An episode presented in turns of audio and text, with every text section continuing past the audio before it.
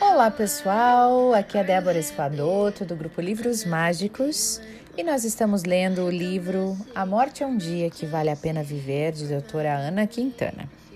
Nós vamos continuar hoje a nossa leitura com o capítulo que fala das considerações sobre o tempo.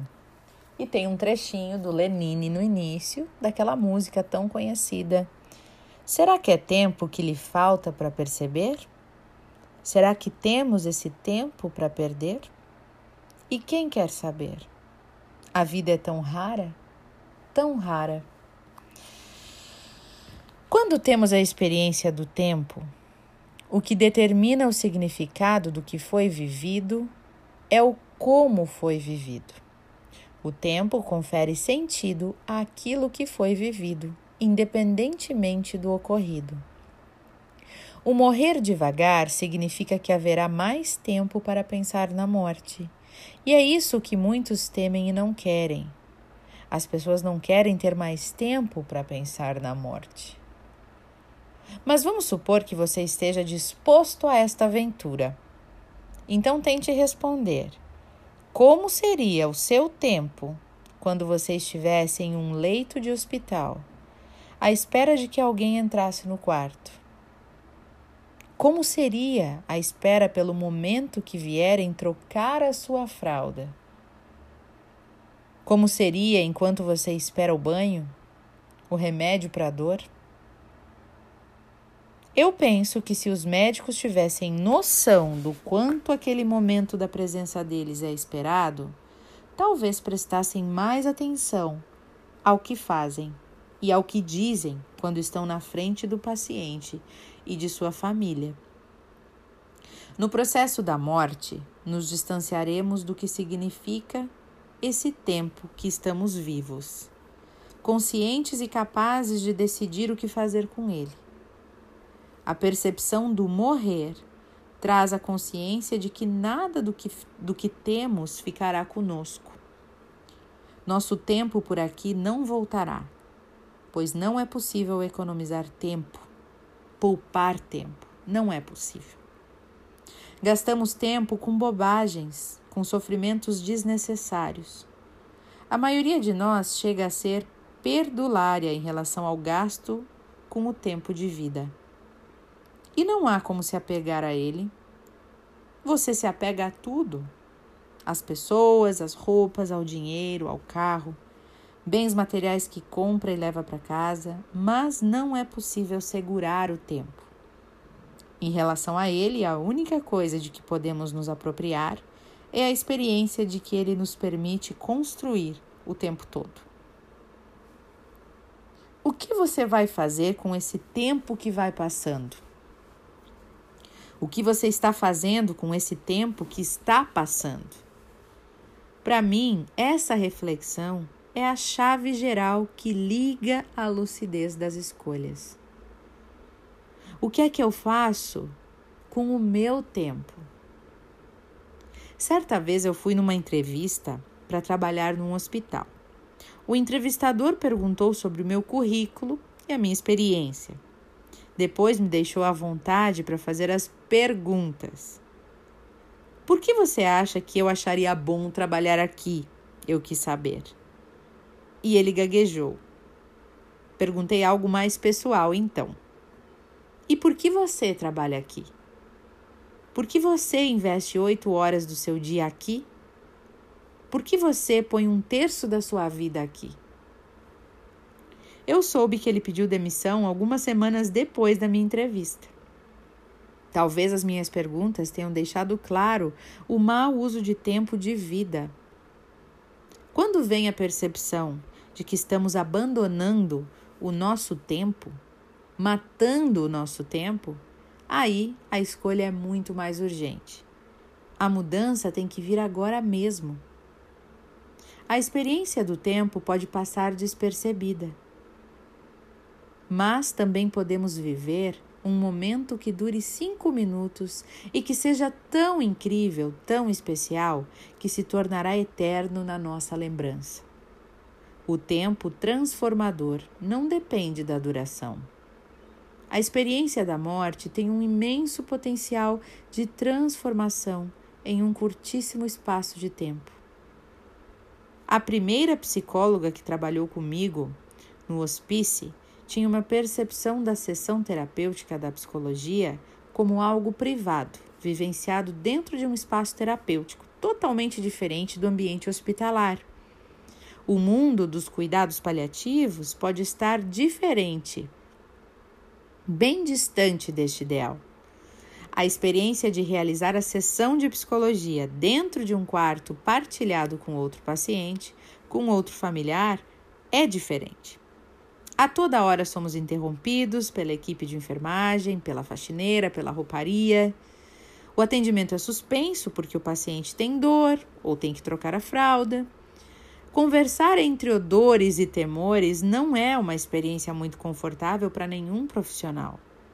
E ela temia que isso interferisse no processo de compreensão do paciente, na evolução, no curso do enfrentamento da morte por essa pessoa. E eu disse a ela: fique tranquila. A morte é um laboratório incrível, onde funciona um acelerador nuclear de enfrentamento. Você conversa com o paciente pela manhã e à tarde ele já tomou todas as providências para a compreensão daquilo tudo. Ele já pediu perdão, já perdoou, já resolveu isso e aquilo e agora já está tudo bem. E daqui a pouco pode tentar resolver outras pendências. Muitas vezes a pessoa demora 10 anos em um processo terapêutico assistido para entender coisas simples ao seu respeito. Mas no tempo de morrer, parece que a capacidade individual de compreender e de tomar atitudes sobre o uso do próprio tempo se acelera. Quem a pessoa pensava que era, ou mesmo quem a família pensava que ela era, tudo pode mudar completamente no final. A última impressão é a que fica. Como a pessoa se comporta na perda define a impressão que deixará.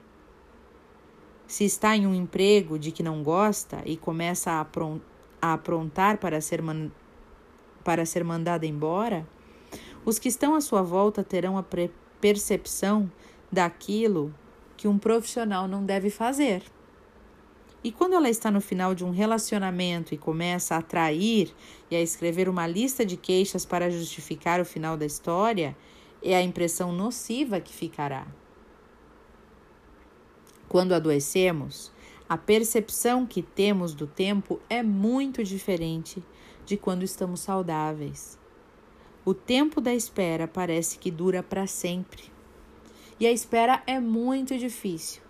É o oposto da atividade. Como a pessoa não pode fazer coisas, é como se ela, se ela não estivesse viva. Então agora não posso fazer nada? Não tem nada que eu possa fazer? A medicina não pode fazer nada? Espera-se a morte, então. Mas o problema mais difícil não é a morte, é esperar por ela. O psiquiatra francês Eugene Mikovsky um estudioso desse tempo vivido, explica muito bem sobre três perspectivas duais do tempo. A primeira perspectiva dual envolve a espera e a atividade. Esperar alguma coisa significa não fazer, porque o resultado não depende de nós. A espera passa por uma percepção dolorida de tempo. E o segundo processo dual diz respeito à relação entre desejo e esperança. O desejo pressupõe a busca de alguma coisa que não temos, e a esperança já é uma espera modificada pelo otimismo. A espera está sempre relacionada a algo que vai acontecer no futuro. A esperança pode estar em qualquer tempo. Podemos ter esperança de um resultado positivo de algo que jamais aconteceu. Exemplo prático? Ah, eu estou esperando o resultado de uma biópsia. Espero o resultado de um procedimento que já foi realizado e tenho esperança de que não seja câncer.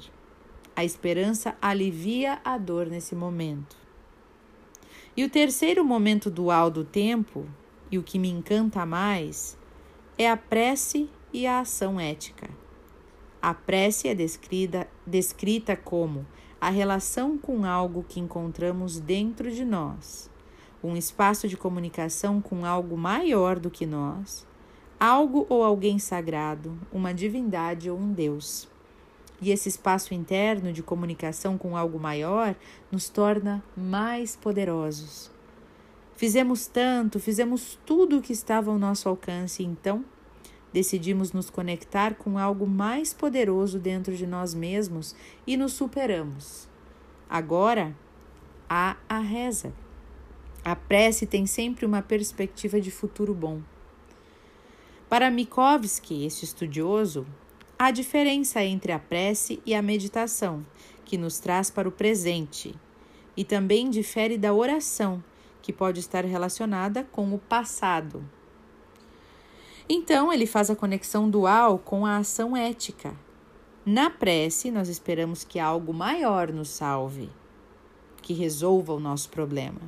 E na ação ética, nos conectamos com essa força, com esse poder que existe dentro de nós e que nos leva a fazer pelo outro algo que está além da nossa vontade. É nesse momento que o humano se torna divino. Que momento é esse no nosso mundo? Um exemplo claro para mim de ação ética é quando eu ouço uma mãe dizendo ao filho moribundo: pode ir. Em um primeiro instante, ela, ela talvez tenha feito a prece pela cura, mas aí se conecta com essa força e consegue entender que o melhor não é o que ela deseja que aconteça.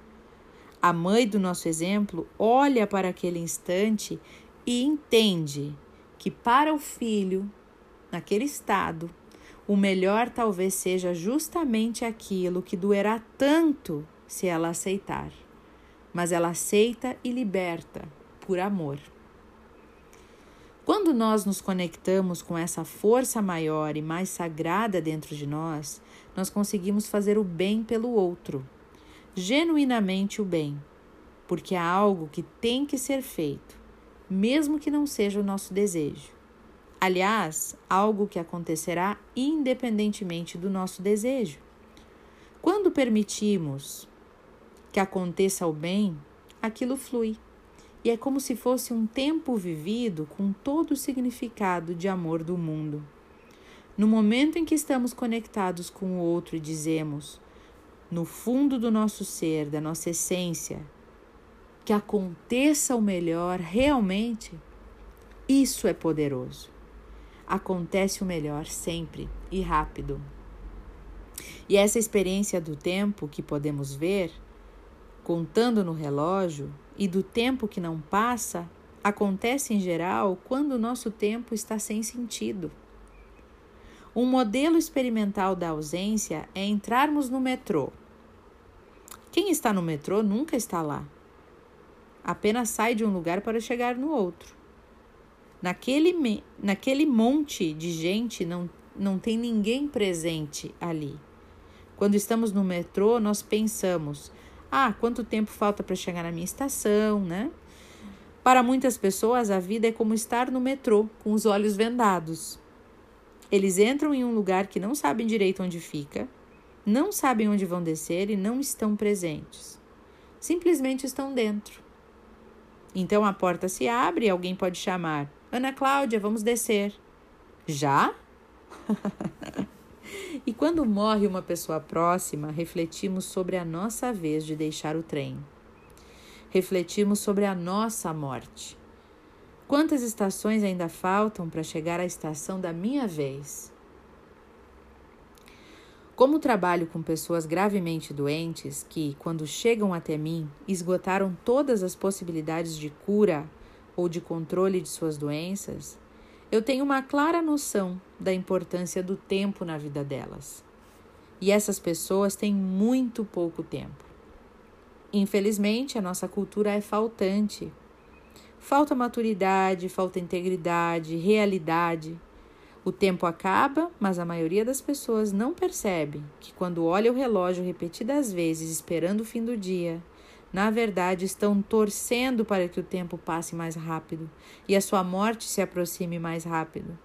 Mas o tempo passa no tempo dele, indiferente da torcida para apressar ou retardar a sua velocidade. O que separa o nascimento da morte é o tempo. Vida é o que fazemos dentro desse tempo. É a nossa experiência. Quando passamos a vida esperando pelo fim do dia, pelo fim de semana, pelas férias, pelo fim do ano, pela aposentadoria, estamos torcendo para que o dia da nossa morte se aproxime mais rápido. Dizemos que depois do trabalho vamos viver, mas esquecemos que a opção vida não é um botão on-off, liga e desliga, que a gente liga e desliga conforme o clima ou o prazer de viver. Com ou sem prazer, estamos vivos 100% do tempo. O tempo corre em ritmo constante. Vida acontece todos os dias e poucas vezes as pessoas parecem se dar conta disso. Nossa, gente, que texto mais maravilhoso foi esse. Eu só tenho a agradecer essa médica maravilhosa por estar passando essas palavras para gente e nos fazendo refletir no dia de hoje. Que a gente realmente possa se sentir vivo, presente nesse momento e começar a amar cada dia e não esperar para amar só quando chega o final de semana, não esperar para ser feliz só quando chegam as férias.